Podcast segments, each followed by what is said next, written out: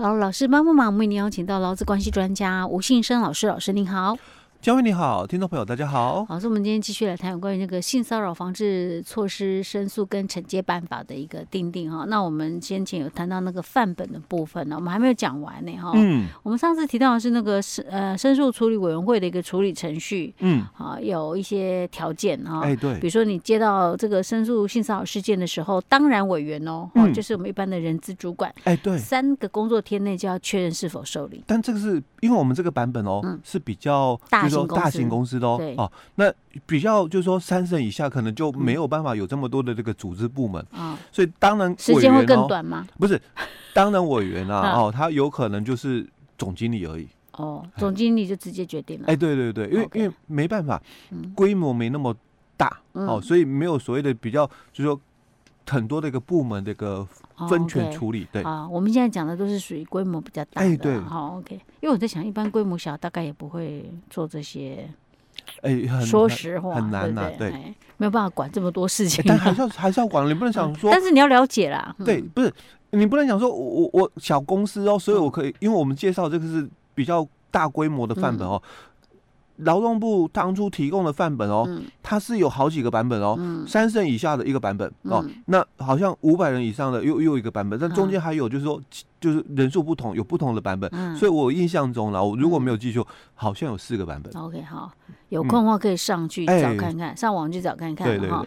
OK，好，那还有那个，如果是确认受理申诉事件的时候就组成专案小组进行调查，嗯，好，那这时候你就该做的保护措施就要做了，对对，啊保密啊，哈，调查结果就啊还要做成书面报告，哎，对，送给那个送交那个申诉处理委员会，嗯，然后申诉处理委员会之后呢，就召开会议，然后要通知双方当事人到场说明，对，OK，然后最后做的这个会议结果还要做成具有一个理由的书面决议，对。附具理由的书面对，你不能只是随便说学一个成立不成立，不能只是这么简单两个字而已。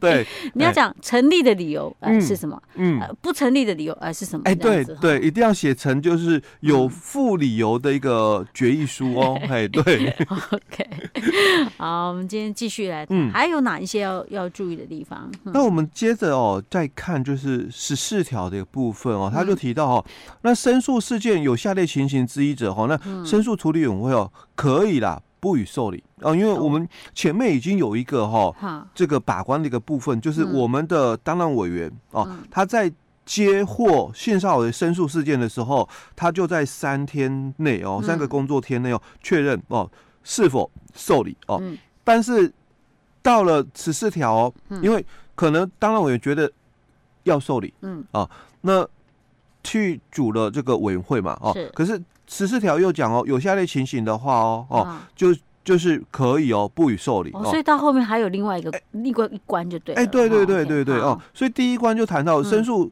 的一个方式程序哦，没有依照第六条锁定的一个程序，但这个部分就前面哦我们没介绍的，因为我我们是从第九条开始介绍哦，那前面就是比较。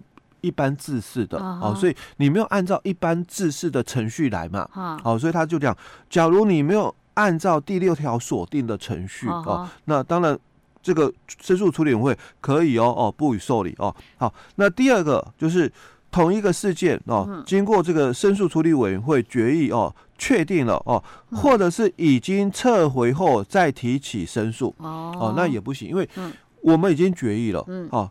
那你不可以说，哎、欸，我我我不服，我又我再提一个嘛，哦，嗯、那或者是已经撤回啊，我本来提出了，嗯、后来我撤回了，嗯，然后就过一阵子想想，哎，不要不要，又又提出了，OK，哦，当然这样不，不能反反复复，哎，不能反反复复哦。好，那第三个就是对不属于性骚扰范围的事件哦，提起提起这个申诉，因为我们是性骚扰的申诉处理委员会，所以你要。文要对题，哎，对对对对对，哦，好的，好，那在第四点就是申诉人哦，嗯、非性骚扰事件的受害人或者是他的一个法定代理人哦，嗯、所以这一点很重很重要，嗯、当事人提起，因为我们之前也有提到哦，就不是说这个配合就是修法之后细则有改，嗯，哦，那细则有改之后也提到，就是说，哎，那在母法里面有提到，那这个到底是。就我听闻嘛，嗯，雇主听闻嘛，也要受理嘛，对不对？啊、但还是要针对哦当事人，是最后面还是回到当事人、啊。对，因为我们有听到这么一个讯息嘛，嗯、哦，所以我我不能够替这个。当事人提出了哦，我我们还是要回到当事人意愿，所以你是不是要提起这个性骚扰的申诉案件？哦？那如果他说我我就不想提了啊，不想提就那那就没办法哦。那所以他这里就特别谈到说，申诉人哦，非性骚扰事件的一个受害者哦，或者是他的一个法定代理人的话哦，那我们哦委员会我们也可以不予受理，因为可能。这个当然我有哦哦，因为他可能有听闻啊什么的，嗯、所以他可能也稍微做了一个调查的部分哦，嗯、那就组了一个申诉的一个调查委员会嘛哦。是。可是到最后，申诉人他还是不愿意提出这个申请、嗯、哦。那那当然，这个委员会他就可以不予受理的一个部分哦。OK。好，那再来就是第十五条很重要的哦，嗯、时间的问题啊，呃、你不能讲说这个有有做啊啊。嗯做多久了？怎么一直还没有下落嘛？嗯、对不对哦？所以我们在第十五条的部分就提到时间哦，多久内要结案哦？所以他提到说，申诉事件应自提出起哦，两个月内结案。嗯啊，那有必要的话。哦，可以延长一个月哦。那这个延长哦，它是以一次为限哦，所以这里我就必须提到了哦。啊、很多人会看到哦，我们这个两个月内要结案哦，可是因为可以延长，所以三个月。啊，哦，其实这一点哦，啊、很大的一个误会就是，假如说啦，哦，假如说哦。那个委员会哦，两个月内嘛哦，他没有办法结案，嗯，所以必须延长。延长的时候一定要通知当事人。OK，你没有通知当事人哦，那就会变成说，是不是雇主哦，事业单位哦，又回到就是我们讲的，不管是新法或旧法，我们都简简称了性工法，嗯，十三条的部分，嗯，你没有做出立即有效的一个纠正的一个补救措施。嗯，我我突然想到一个问题。那有没有可能在这这这期间，当事人或者是当事人两造哈双方 用词越来越专业了，呀呀呀呀，有一方离职了，也会退休了，哎，对，那这个那这案子还要继续下去吗？还是要继续啊？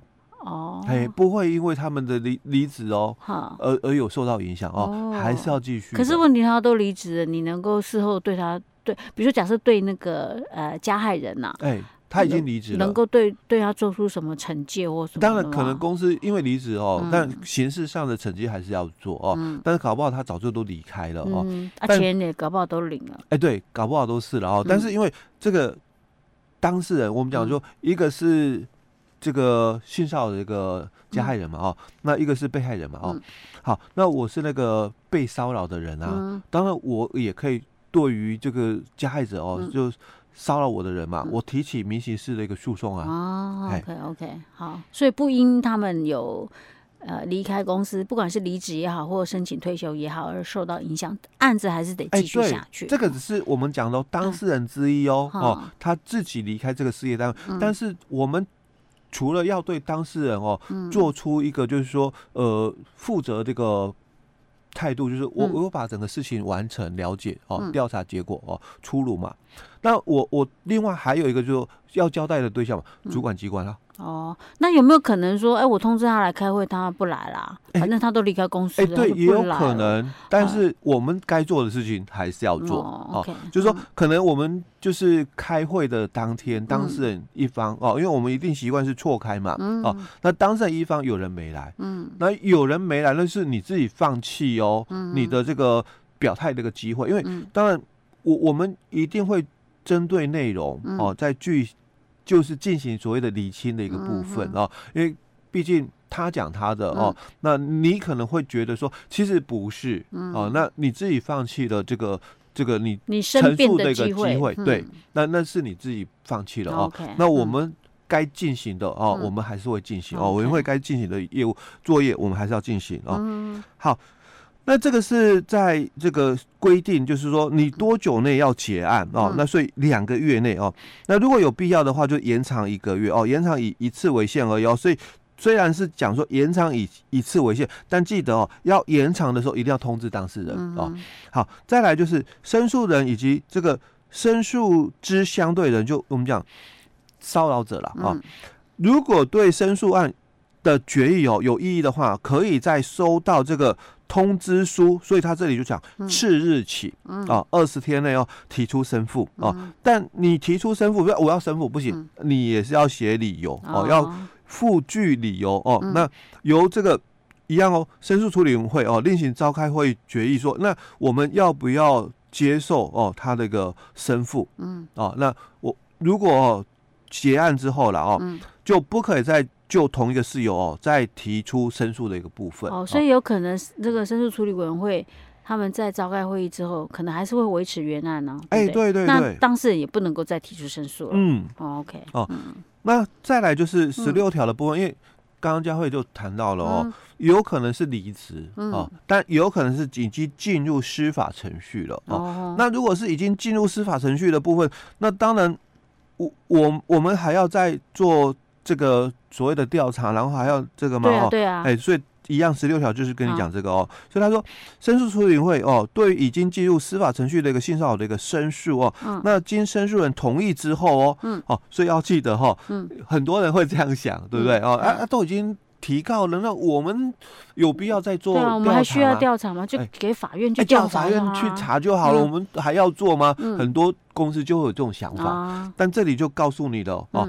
除非经过申诉人同意哦，不然你还是得继续，你还是得继续的哦 哦。所以他就讲说，经申诉人同意之后，得决议暂缓调查及决议哦。那期间哦，就不受前条规定的一个限制。所谓的期间，两个月结案的期间啊，所以你还是要结案的哦哦。好，那最后就提到就十七条说，性骚扰行为如果经调查属实的话哦，那本公司哦得是这个情节。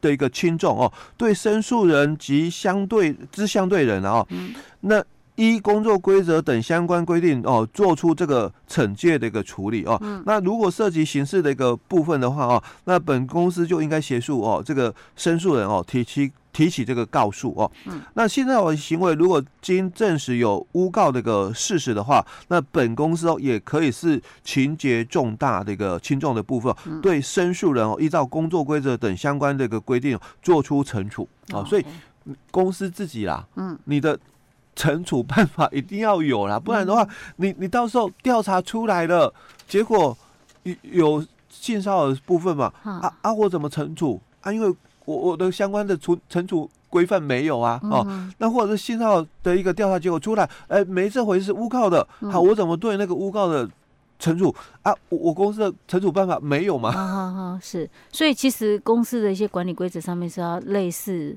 你不一定要说一定要针对性骚扰或怎么样的去写，嗯、但是你要说呃，比如说就是要有一个类似条列式把它写出来说，哎、欸，如果有什么样的情况，对，那这个就回到我要讲到的，嗯、那如果我们是三人以下小公司呢？那、嗯啊、很多小公司它根本连什么工作规则它都没有的，对。那那我我我有做了这个调查，因为规定说要做嘛，嗯、啊，做完了调查之后结果怎么办？没有一个依据，没有一个惩戒的依据，对，嗯。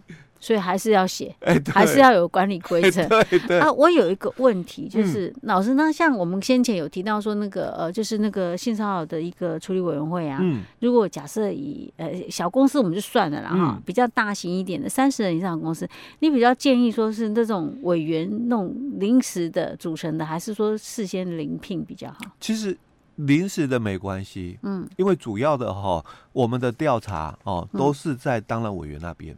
哦，所以没有什么太大差别，欸、没有所谓的优缺点这样子了哈。OK，好，没事儿，就是这个问题而已。好，老师，那我们今天就讲到这喽。好。